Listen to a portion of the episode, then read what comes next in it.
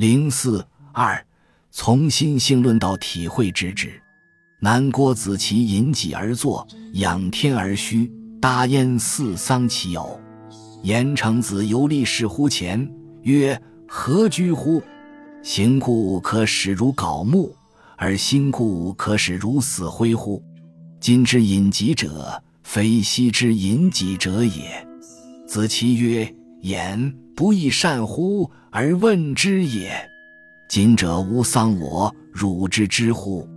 我是谁？我们是谁？”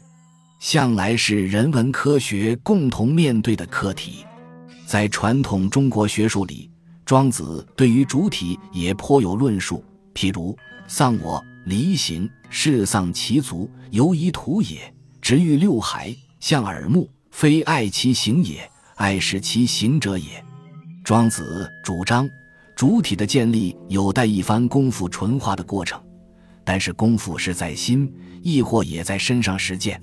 是重本，举墨亦或功夫双轨，是单用心就能忘却自己的身体，亦或犹待身体本身的积极参与。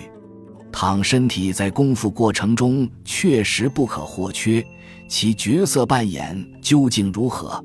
十九世纪末叶已降，国人对子学的研究大多聚焦于心性论。且部分学者似视心性论为一套理性思辨的产物，换言之，是重视纯然心灵与思想层面，而忽略传统子学在身体层面的深厚基础。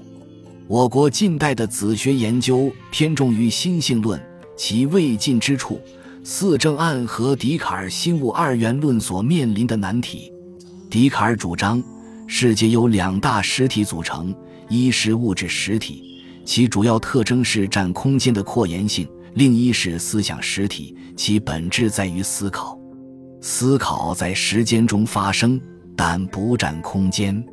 此二实体性质迥异，且于存在上彼此独立。以此观点来看人，笛卡尔认为，人是由物质的身体和非物质的灵魂所组成。而每一有意识的个人便是一个独特的思想实体。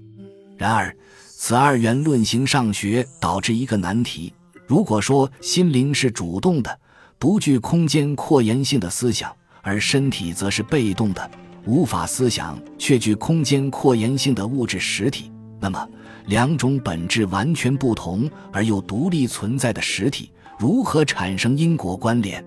人的心灵活动如何能与身体彼此影响？笛卡尔没有对此提出令人满意的解答。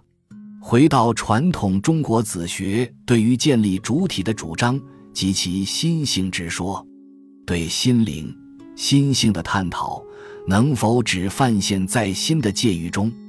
英国传播科技学家多罗西曾区别行动在计算机世界里与日常生活中的差异。尽管在计算机游戏里，真实世界的隐喻可被用来提议只是行动，且这些隐喻有助于我们了解以及如何使用信息系统。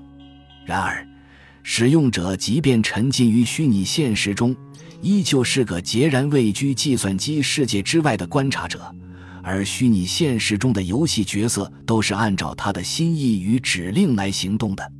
但这显然与日常生活的经验大相径庭，因为我们的脑袋中并没有一个迷你人坐在里面，透过我们的眼睛注视外面的世界，透过我们的手去操作计划，并小心确认我们端起咖啡杯的动作是否执行过当。我们居住在真实世界之中，而不似计算机游戏的角色那般。受控于虚拟世界之外的心意与指令，对真实世界的人而言，其意识、心性的位阶无法等同计算机游戏角色的情况。可见，对人的探讨若过度集中于心性层面，是将错过日常生活中许多值得重视的桥段。认知科学家 Varela Thompson Roche 解释何为体现行动，认为“体现”一词具有两个要点。其一，身体具有各种感觉动作能力，使人们产生各类经验，造成所谓的认知；其二，个体的感觉动作能力，乃是体现于意涵盖面更广、兼具生物、心理与文化层面的脉络之中。至于“行动”一词，则是为了再次强调，在日常生活的认知当中，感觉与动作的过程，以及知觉与行动，两者基本上是分不开的。此等对日常生活中体现行动的阐释。正凸显了偏重心性论的子学研究者严重忽视的课题。事实上，《庄子》内七篇中可见许多论及身体感、身体技术的章节，而这些身体感、身体技术的相关论述，既有别于纯粹理性思辨的思考活动，也迥异于将讨论焦点泛现在心的心性论探讨之中。系宜在知觉体验中论述方法与功夫的学问，这些过去不被注目的身体感层面，在庄子文本中俯拾即是。例如《齐物论》之大焉似丧其偶，形如槁木；大宗师之堕之体，论及身体技术，如养生主之事为止，观之止而神欲行，以神欲而不以目视。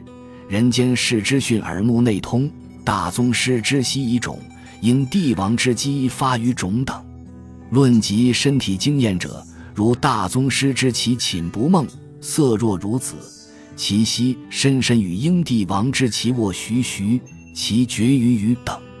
此外，动作与感觉、行动与知觉的连带关系，乃至人与物之间相生相成、牵扯拉锯的现象描述。如逍遥游之声，物之以息相吹；其物论之与物相认相迷。人间视之，奈何哉？其相物也。成物以游心，得充服之始，日夜无切，而与物为春。大宗师之与物有疑，外物因帝王之圣物而不伤等，于庄子中也所在多有。由此观之，就上文所述的体现行动意义上。庄子似能给我们若干启发。当我们了然心理情绪、感官经验、体现行动、认知活动、社会文化情境等各层面间宛如齿轮紧密扣合的关联，是将拓展研究关照的事语。由上可知，研究庄子，自不可轻忽脑以外身体与行动的参与。本研究进路试图重返庖丁的刀口。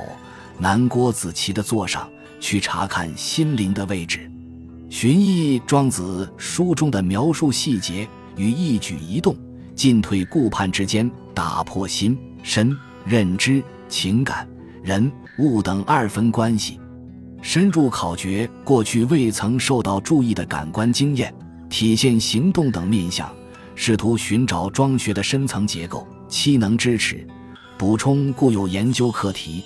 更寄盼能借由原本被忽略的细节而建立更完整的理论。本集播放完毕，感谢您的收听，喜欢请订阅加关注，主页有更多精彩内容。